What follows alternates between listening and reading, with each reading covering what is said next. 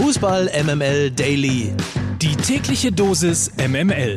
Mit Mike Necker. Okay, ihr Lieben, ich habe meine Fußball-MML-Tasse.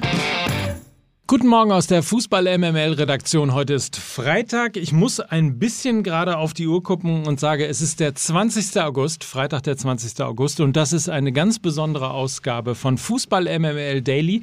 Hoffentlich kurz und kompakt. Auf jeden Fall aber wirklich komplett subjektiv ausgesucht, weil wir heute zu viert sind hier im Studio. Lukas Vogelsang. Okay. Guten Morgen, Mike. Und dann haben wir noch zwei weitere Gäste, die wir euch dringend ans Herz legen möchten, weil wir sie sehr mögen und weil wir finden, dass sie äh, auf jeden Fall in unseren Kosmos müssen. Richtig? So ist das. Ich stelle sie kurz vor. Es sind Tuba Tekal Guten Morgen. und Lena Kassel. Ich grüße recht herzlich. Guten Morgen, Deutschland. Sehr guten Morgen. Sie haben uns eins voraus. Sie haben total Ahnung von Fußball und Sie spielen es auch sehr, sehr gut. Aber grundsätzlich wollen wir mit Ihnen natürlich heute den Daily bestreiten. Ähm, wie gesagt, zum einen, um Sie euch vorzustellen, zum anderen aber auch, weil es beides ähm, zwei sehr engagierte Menschen sind, die sich neben Fußball auch in der Welt auskennen und vor allen Dingen eben engagieren.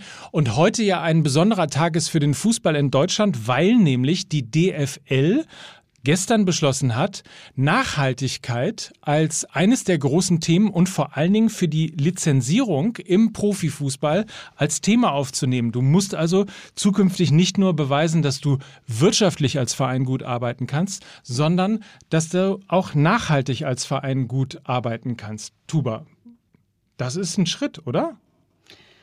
Das ist definitiv ein Schritt, äh, zumindest in die richtige Richtung. Und äh, ich glaube, wenn man bedenkt, was gerade so los ist ähm, im, im Weltgeschehen, aber eben auch, ähm, was zumindest die Wahlen jetzt auch maßgeblich bestimmen werden, ist es eben Klima und Nachhaltigkeit. Und ich glaube, dass das natürlich jetzt auch ein Thema ist, wo sich äh, nicht nur die DFL auf die Fahne schreiben sollte sozusagen, sondern eben viele weitere auf die Fahne schreiben sollten. Und das ist zumindest ein Schritt in die richtige Richtung. Ob es dann am Ende auch so umgesetzt wird, wie wir es uns alle vorstellen, ist natürlich nochmal was anderes. Wie schädlich sind Stadionbecher aus Bambus? Habe ich, hab ich heute gesehen. Groß, großes Ding auf Instagram gewesen. Dachte ich direkt, ah, es kippt schon wieder. Die öffentliche Meinung kippt.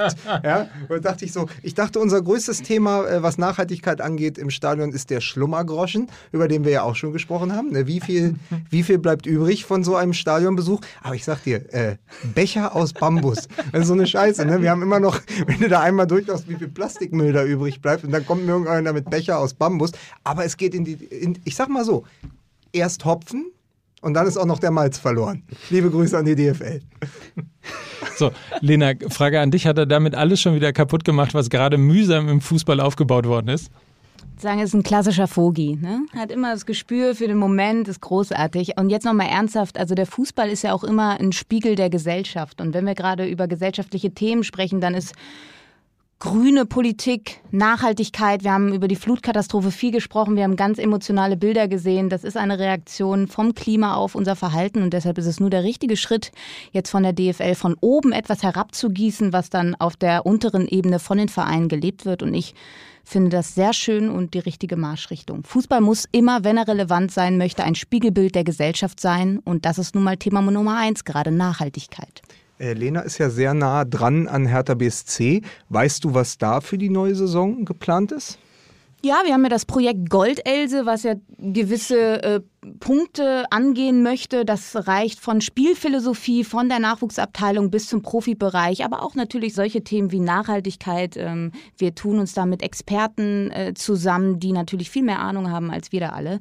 Ähm, das ist ein Thema, was auf jeden Fall ganz oben auf der Agenda steht um auch ein fortschrittlicher, nachhaltiger Verein zu werden. Wir haben ja ein bisschen Schwierigkeit, das alles jetzt hier in drei Minuten zu packen. Ich glaube, wir sind schon bei fünf. Insofern ähm, versuchen wir uns trotzdem kurz zu halten, verspreche aber auf jeden Fall, dass wir von Lena und Tuba mehr hören werden, auch bei uns im Fußball-MML-Kosmos. Aber äh, Tuba, ganz kurze Frage noch. Ähm, Scoring Girls ist dein Social-Projekt, wo du ähm, Mädchen, insbesondere Mädchen zum Fußball führst, auch um sie zu stärken, insbesondere dann, wenn sie aus einem unter anderem muslimischen Umfeld kommen, ähm, wo das ja nicht gang und gäbe ist, dass Mädchen Fußball spielen dürfen. Ähm, wenn du im Moment gerade nach Afghanistan guckst, wenn wir gestern die Geschichte hatten, dass die Air Force von Katar die Taliban-Führung nach Kandahar geflogen hat. Ähm, das geht nicht an dir vorbei, oder?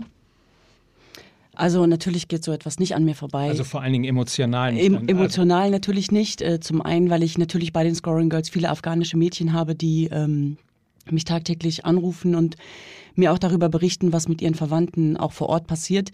Und es ist tatsächlich so, dass wir uns definitiv die Frage stellen sollten, ob, äh, wenn es dann eben so ist, dass äh, eben die Taliban oder die Anführer der Taliban tatsächlich aus Katar eingeflogen werden, sozusagen nach Afghanistan, sollten wir uns grundsätzlich die Frage stellen, ob es dann so viel Sinn macht, äh, da zum einen eine WM auszurichten oder eben auch äh, da entweder ein Trainingslager zu fahren oder sonst irgendwas. Und deswegen für mich als Menschenrechtsaktivistin ist das natürlich ein ganz großes Thema und ähm, aber auch gepaart mit meiner Leidenschaft als, als Fußballerin ähm, natürlich ganz, ganz äh, großer Struggle und äh, schwierig für mich. Man, man muss ja sagen, was an einem Tag im Irak oder in Afghanistan passiert, wird irgendwann bei Tuba in Köln oder in Berlin auch auf dem Trainingsplatz ausgetragen. Also alles hängt mit allem zusammen.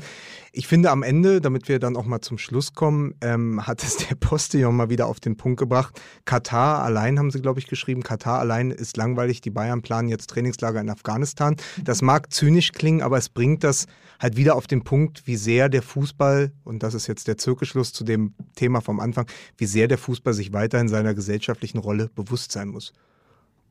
Und dann haben wir noch einen Punkt, wenn wir einmal kurz sportlich sein können und das mit der Bitte um ganz kurze Antworten. Äh, aber ich habe gesehen, die UEFA hat die Shortlist für den Fußballer des Jahres bekannt gegeben, ohne Robert Lewandowski. Lena, was macht das mit dir? Nichts, weil Robert Lewandowski nichts mit mir macht. Tuba? also tatsächlich äh, ist das für mich auch keine große Überraschung. So. Nominiert sind Kevin de Bruyne, N'Golo Kanté. Oder der Italiener, ne? Ah, Jorginho auch noch. Den, den meinte ja, ich. So, den meinst du? Ja, pass auf, das können wir nochmal rausschneiden. Da muss es dieser Italiener werden, Jorginho. so, also in diesem Sinne, schön, dass ihr da wart. Lena, Tuba, Lukas, vielen Dank. Und ich beende wie immer mit äh, den Grüßen und vor allen Dingen den Wünschen für ein sehr feines Wochenende. Wir hören uns Montag wieder. Mike Nöcker für Fußball MML.